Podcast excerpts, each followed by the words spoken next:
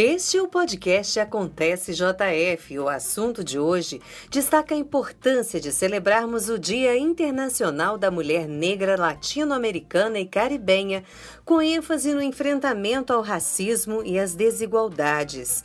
Esse podcast faz parte de uma série especial de quatro episódios que vem para reforçar a celebração da Semana das Pretas em Juiz de Fora. Podcast Prefeitura de Juiz de Fora. Reconhecido pela Organização das Nações Unidas, o dia 25 de julho foi determinante no ano de 1992, quando em Santo Domingo, República Dominicana, foi realizado o primeiro encontro de mulheres negras latino-americanas e caribenhas. O evento, além de propor a união entre essas mulheres, também buscava denunciar o racismo e o machismo enfrentados por mulheres negras, não só nas Américas, mas também ao redor do mundo. Mesmo depois de passados 30 anos, a representação política feminina negra ainda é muito baixa no país. A diferença salarial entre um homem branco e uma mulher negra com o mesmo nível de formação é maior que 100%. E em 2017, 66% dos homicídios femininos foram de mulheres negras. Esses dados não deixam margem à dúvida de que a luta contra o racismo e o machismo é urgente e imperativa. A convidada de hoje é especialista em relações de gêneros e sexualidade pela UFJF.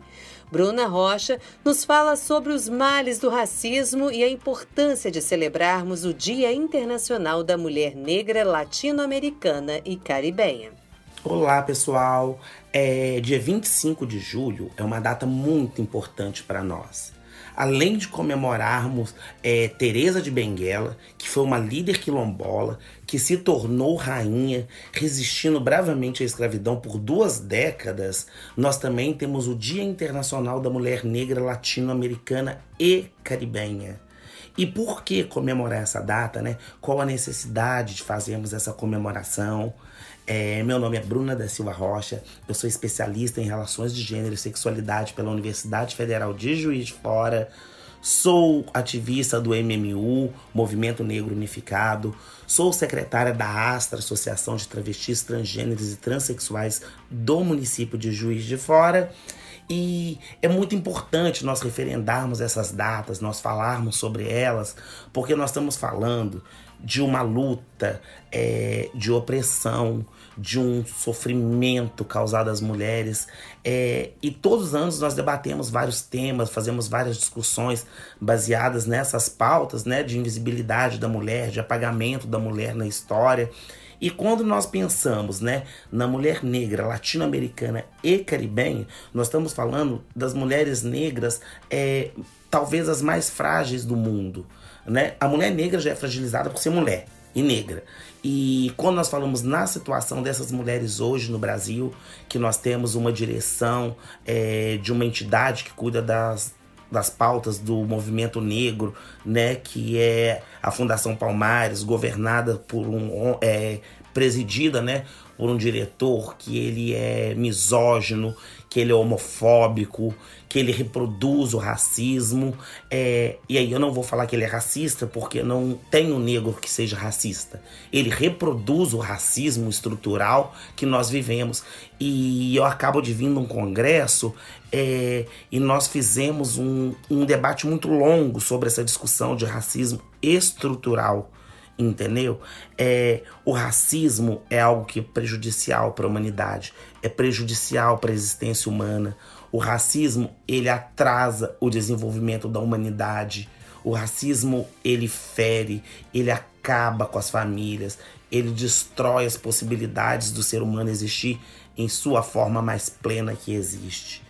A data também possibilita, né, a gente resgatar a história de, das mulheres negras do Brasil e um histórico de luta, de resistência, como no período colonial em que as mulheres enfrentaram é, o escravismo, né, dirigindo é, em, em, insurreições, é, fazendo parte da direção dos quilombos, como, como foi o caso né, da Teresa de Benguela, que eu cito no início, ela resistiu bravamente por duas décadas, né, lutando em prol da libertação das pessoas negras. É, então é um, um dia importante para que façamos isso. Segundo dados da Organização Mundial da Saúde, o Brasil encontra-se em quinto lugar na posição de homicídios a mulheres, estando abaixo apenas de El Salvador, Colômbia, Guatemala e Rússia. Bruna Rocha relata o perfil dessas mulheres e a desigualdade estrutural. Esse ano nós temos aí é, inúmeros casos de feminicídio. A maioria dessas mulheres são mulheres negras, são mulheres pobres, são mulheres periféricas. Fora que essas mesmas mulheres, elas ocupam os piores cargos de trabalho, elas ocupam as piores posições no mercado de trabalho, quando não são escravizadas fazendo trabalhos domésticos é, em casas de outras pessoas.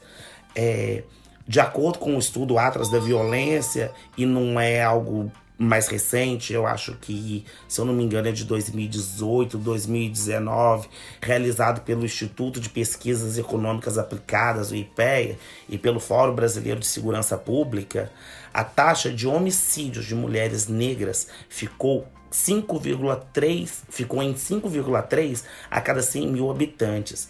Entre mulheres negras, esse índice cai para 3,1 entre mulheres não negras, né? E eu não estou falando de mulheres negras. Mulheres negras ficam em 5,3 a cada 100 mil habitantes. Em mulheres não negras, é, esse índice cai para 3,1 a cada 100 mil habitantes. Então nós estamos falando de uma violência que ela não é só contra a mulher, é uma violência estrutural. E fora que essa mulher, seja ela cis, seja ela trans, ela não só morre, porque nós não só morremos, nós somos alvejadas com 20, 30 facadas, com 15, 20 tiros. Eles não querem só matar, eles querem nos exterminar, eles querem acabar com a nossa existência. De acordo com o IBGE, né, o Instituto Brasileiro de Geografia e Estatística, 39,8% das mulheres negras compõem o grupo submetido a condições precárias de trabalho. Homens negros abrangem 31,6%, enquanto as mulheres não negras só 26,9% ocupam esses lugares. E os homens não negros, 20,6% desse total. A desigualdade é evidenciada, fica claro, fica de forma muito clara para gente a desigualdade estrutural que vivemos. É, no campo da graduação, no ensino superior, o negro só passa a ter acesso aos grandes cursos a partir das políticas de cotas. Existiam exceções, né? E a gente não pode fazer de exceções regras, né? Existiam exceções que se destacavam, mas a grande maioria não chegava nas universidades, não tinha acesso. E quando esse negro chegou, vai se debater as políticas de cota, porque existem negros médicos, existem negros advogados, existem negros engenheiros, e esses papéis de cursos nobres, de cursos elitistas, historicamente não foram desenhados para negros. Da mesma, da mesma forma que cadeia no Brasil também não foi desenhada para pessoas brancas. A cadeia no Brasil, historicamente, ela é populada por pessoas negras, pessoas pobres, pessoas de baixa escolaridade como se a criminalidade estivesse ligada de forma direta à condição da pele. E nisso nós sabemos que não é verdade. Segundo o Instituto de Pesquisa Econômica Aplicada, o IPEA, as desigualdades no mercado de trabalho associadas a sexo, raça, cor e idades foram agravadas pela crise da pandemia de 2020. Bruna nos fala o quanto isso continua afetando principalmente as mulheres negras no nosso país. Nós ainda estamos vivendo a pandemia, apesar dela estar mais controladas graças à vacinação, graças às medidas de contenções que foram adotadas pelos estados e municípios, mas nós tivemos um índice de violência enorme voltado à população negra. Nós temos que pensar que foi a população que mais perdeu emprego, foi a população que foi mais violentada, foi a população que foi mais morta, né? É, e isso só se tornou evidente porque estávamos todos dentro de casa. Nós estávamos todos dentro de casa e era preciso que essas coisas fossem mostradas a população negra impactada por ter maior participação na informalidade. Os primeiros postos afetados na crise, né, que foram os postos informais, eram os camelôs, as empregadas domésticas, que muitas das vezes, na grande maioria, trabalham de forma informais, é, elas perderam seus postos de trabalho. perderam suas rendas. E a resistência do governo federal em conceder o auxílio emergencial que garantiria o sustento básico, a dignidade dessas pessoas, isso agravou essa crise. Então o Brasil sofreu a maior perda de trabalhadores domésticos em nove anos. Uma queda aproximadamente de 11 a 12% em relação a, é, é, maiores crises anteriores que tivemos. Então nós temos que lembrar que essas mulheres elas perderam seus postos de trabalho, elas perderam sua condição de vida, elas perderam a sua condição de dignidade, de levar o sustento para dentro das suas casas.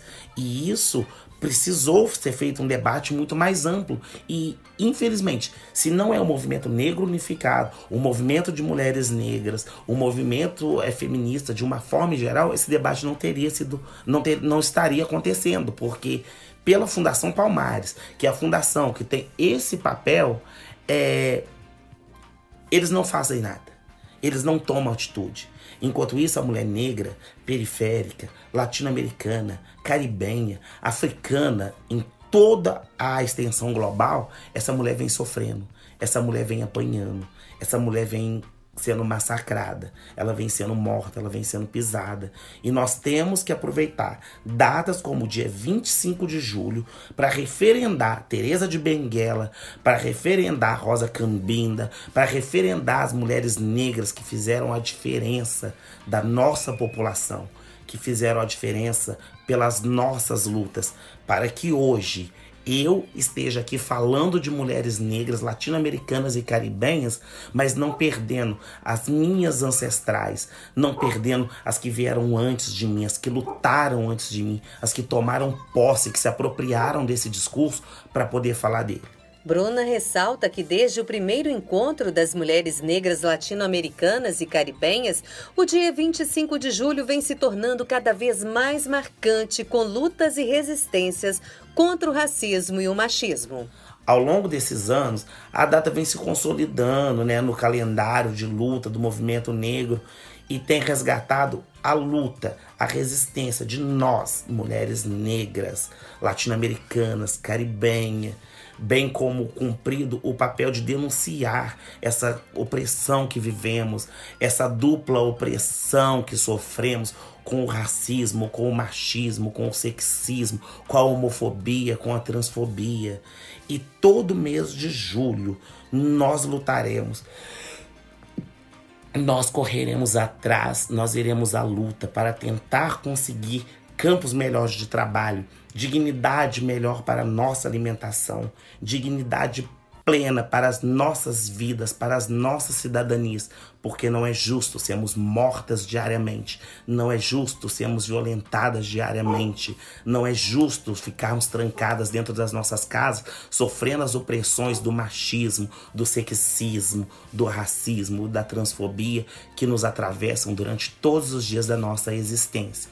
Então vamos comemorar muito esse dia 25 de julho e precisaremos comemorar muitos outros ainda.